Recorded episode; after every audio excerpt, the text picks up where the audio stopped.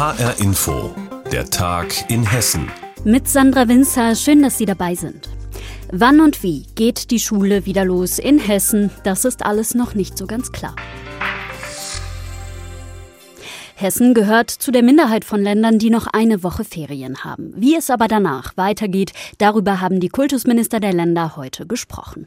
Unser landespolitischer Korrespondent Andreas Meyer-Feist hat das Wichtigste aus diesen Beratungen für uns zusammengefasst und mein Kollege Uwe Beutler hat ihn zu dem Thema befragt und wollte zunächst wissen, worauf wir uns nach den Osterferien in Hessen einstellen müssen. Ja, die Schüler und auch die Lehrer müssen sich auf harte Zeiten einstellen nach den Ferien.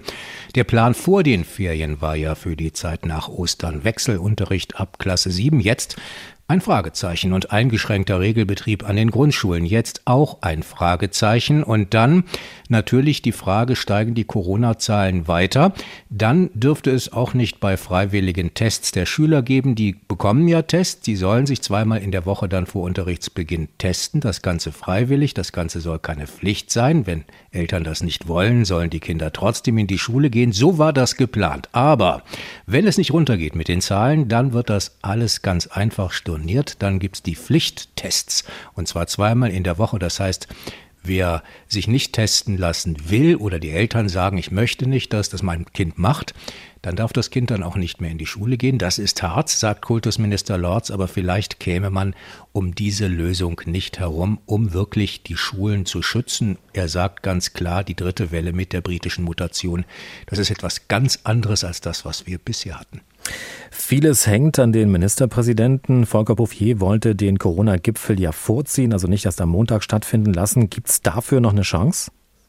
Nein, keine Chance, dass das morgen vielleicht stattfindet oder am Wochenende. Es ist sogar noch schlimmer für einige Länder, die diesen Gipfel unbedingt wollen. Auch Volker Bouffier möchte ja zusammensitzen, und zwar nicht nur digital, sondern persönlich und so schnell wie möglich dass es überhaupt einen gibt. Am Montag, das ist ja der ursprüngliche Plan, das steht dahin, das ist nicht mehr sicher. Es gibt Zweifel nicht nur im Kanzleramt, es gibt Zweifel in München. Markus Söder sagt, er macht da nicht mit, wenn nicht vorher klar ist, dass es Verschärfungen gibt. Und viele andere sind dazu eben auch nicht bereit. Für Hessen ist das natürlich fatal. Volker Bouffier hatte sich an die Seite von Armin Laschet geschlagen mit dem Vorschlag, einen Brückenlockdown zu machen, jetzt schnell gemeinsame Lösungen Lösungen zu finden. Natürlich auch, um eine große Gefahr zu bannen, nämlich dass alles zentralisiert wird, dass der Bund irgendwann sagt, wir machen das nicht mehr so auf Länderebene, wir zentralisieren das. Und das ist natürlich eine Entmachtung der Länder, die sich kein Land gefallen lassen will. Du hast es eben schon angeschnitten. CDU-Chef Armin Laschet will einen harten, kurzen Brückenlockdown, bis es mit den Impfungen besser läuft. Merkel findet das gut, Bouffier findet das ebenfalls gut, aber so wird es ja wohl nicht kommen. Wie will sich denn Hessen jetzt positionieren, wenn die Länder, wie du auch schon sagtest, entmachtet werden sollen? Ja, erstmal schaut man sich in der Staatskanzlei natürlich die tatsächlichen Machtverhältnisse an und die sind im Bundestag beileibe nicht so, dass es da zu einer schnellen Verabschiedung eines neuen Infektionsgesetzes äh, kommen kann, dass die Länder dann in ihren Spielräumen einschränkt. Ganz im Gegenteil, also so heiß wird die Suppe dann nicht gegessen, wie sie im Moment von einigen gekocht wird. Aber nehmen wir mal an, das wird dann irgendwann passieren. Das müsste ja auch ganz schnell passieren. Da scheitert ja die Sache schon dran, weil das eben nicht ganz schnell passieren kann.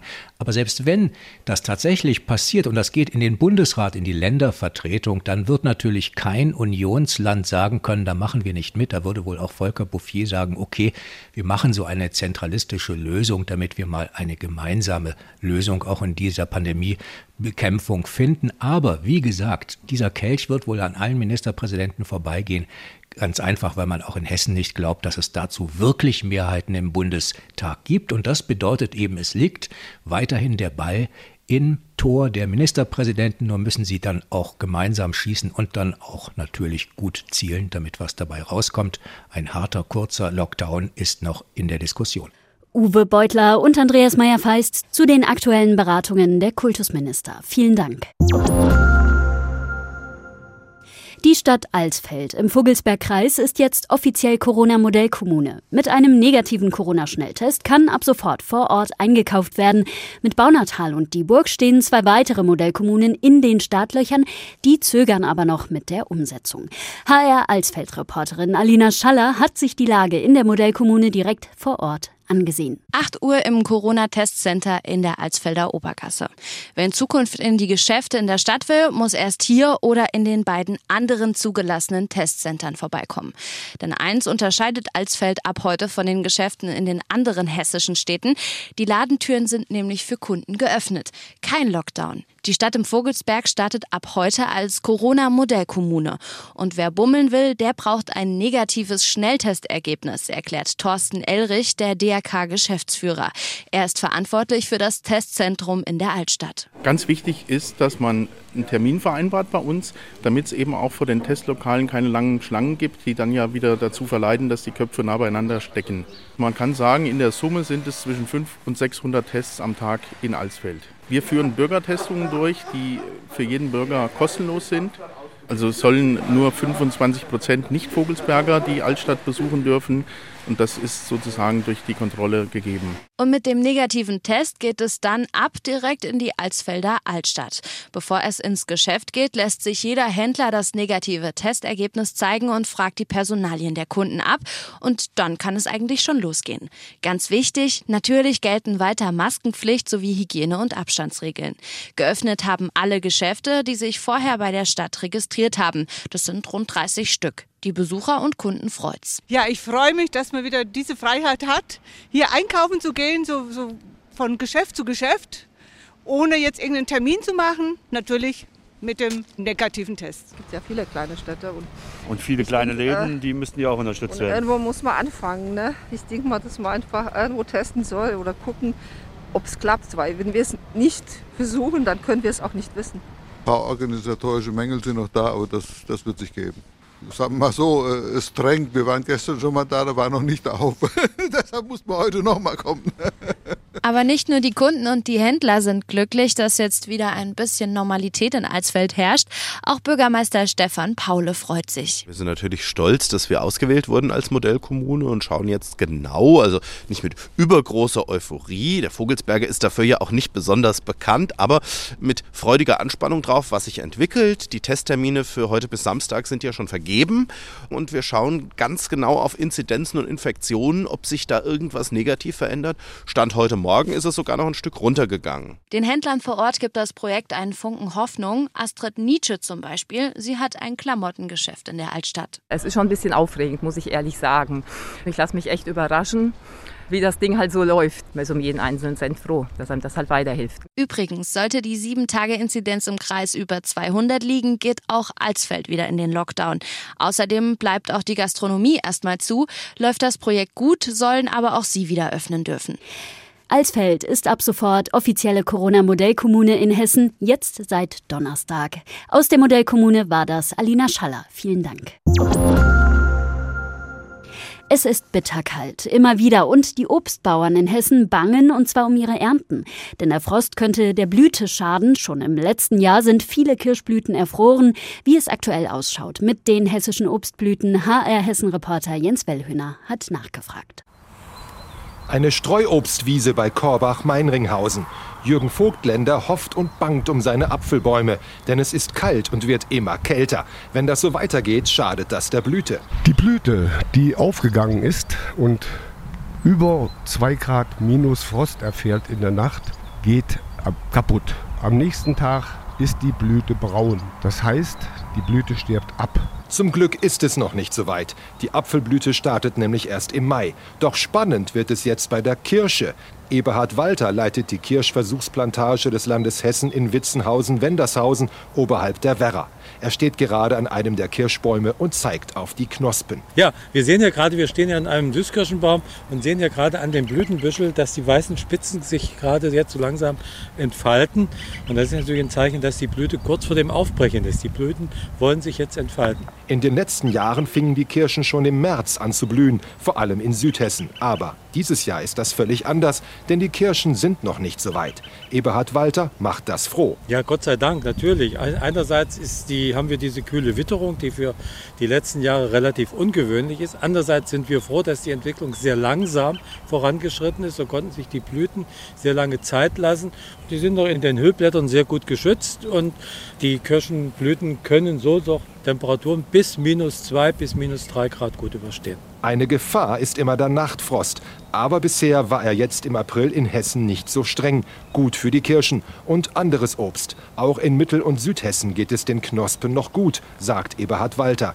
Er und seine Kollegen hoffen jetzt aber endlich auf Wärme. Wir wünschen uns, dass es in den nächsten Tagen die Temperaturen langsam ansteigen, dass wir keinen großen Temperatursprung nach oben bekommen. Das wäre auch nicht so sehr gut.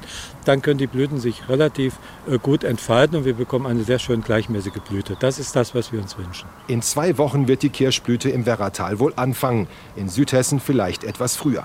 Wenn Petrus ein Einsehen hat und es in Hessen langsam wärmer wird. Jens Wellhöhner über die Obstblüten in Hessen, die gerade fleißig der Kälte trotzen. Unter den kalten Temperaturen leidet aktuell aber auch der hessische Spargel. Die Spargelsaison ist jetzt offiziell eröffnet worden, und zwar in Bickenbach im Kreis Darmstadt-Dieburg. Mit Spargelkönigin Saskia der Ersten. HR Hessen-Reporter Mike Markloff war dabei und hat geschaut, wie es dem Spargel so geht. Spargelkönigin Saskia die Erste setzt feierlich den ersten Stich und holt den ersten offiziellen Spargel aus der Erde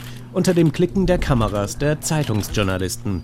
Saskia die Erste ist die neue und alte Spargelkönigin. Im vergangenen Jahr war sie auch schon die offizielle Spargelkönigin und trotzdem ist der Termin für sie heute aufregend. Aufregend, weil jetzt heute doch mehr Leute da sind als letztes Jahr. Letztes Jahr waren wirklich kaum Leute da gewesen, da waren wir vielleicht, keine Ahnung, fünf Leute, zehn Leute vielleicht, wenn es hochkommt. Und äh, ja, wenn jetzt doch mehr Presse da ist und alles, ist es doch echt aufregend. Im vergangenen Jahr habe sie so gut wie keine offiziellen Termine wahrnehmen können, sagt die Spargelkönigin. Deshalb hofft sie, dass in diesem Jahr doch wieder ein paar mehr Termine zugelassen werden. Darauf hoffen auch die Spargelbauern, vor allem aber hoffen sie, dass das Wetter in den kommenden Tagen und Wochen etwas besser wird. Denn, sagt der Gastgeber der Spargelsaisoneröffnung, Kai Schüttler, die kalten Tage und Nächte tun dem Spargel nicht gut. Gut, also wir verlieren aktuell jeden Tag ungefähr 1 bis 1,5 Grad Dammtemperatur, die wir letzte Woche aufgebaut haben. Wir haben jetzt aktuelle Dammtemperatur von 10 Grad, noch 11 Grad. Aber das ist auch so die magische Grenze, ab wann dann Spargel keinen Bock mehr hat. Also man merkt es jetzt schon, die Mengen werden definitiv täglich weniger im. Aber zum Glück waren die Tage vor Ostern gut, sodass sich die Dammtemperatur, also die Bodentemperatur, erwärmen konnte und der Spargel zu wachsen begonnen hat. Rolf Meinhardt, der Vorsitzende des Arbeitskreises Spargel Südhessen, ist mit dem bisherigen Saisonverlauf grundsätzlich zufrieden. Also wir hatten letztes Jahr im Schnitt sieben Tonnen pro Hektar Spargelertrag und ich denke, dass wir das dieses Jahr auch schaffen, zumal wir jetzt genügend Arbeitskräfte haben. Bei uns sind letztes Jahr einfach 30 Prozent auf der Erde liegen geblieben, die konnten wir nicht ernten, weil wir keine Arbeitskräfte hatten und dieses Jahr sieht es auch bei den Arbeitskräften eigentlich recht gut aus. Die Helfer würden regelmäßig auf Corona getestet und seien auch in kleineren Arbeitsgruppen unterwegs als früher, mit Abstand und wenn erforderlich auch mit Mund-Nasen-Maske. Aktuell kostet ein Kilogramm Spargel etwa 16 Euro, aber wie ist er denn schon von der Qualität her? Spargelkönigin Saskia die Erste. Also zu stechen war er schwierig, aber er ist gut. Schwierig zu stechen, aber gut. Die Bilanz der Spargelkönigin, sie hat offiziell die Spargelsaison in Hessen eröffnet. Und das war der Tag in Hessen mit Sandra Winzer. Die Sendung finden Sie täglich auch als Podcast auf hrinforadio.de.